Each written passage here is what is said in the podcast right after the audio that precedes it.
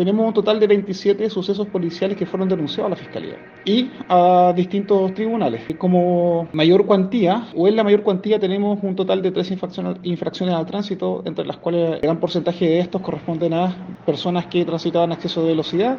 Tuvimos que también denunciar tres hechos de violencia intrafamiliar que se registraron en la comuna y dos infracciones a locales patentados en el sector denominado barrio bohemio.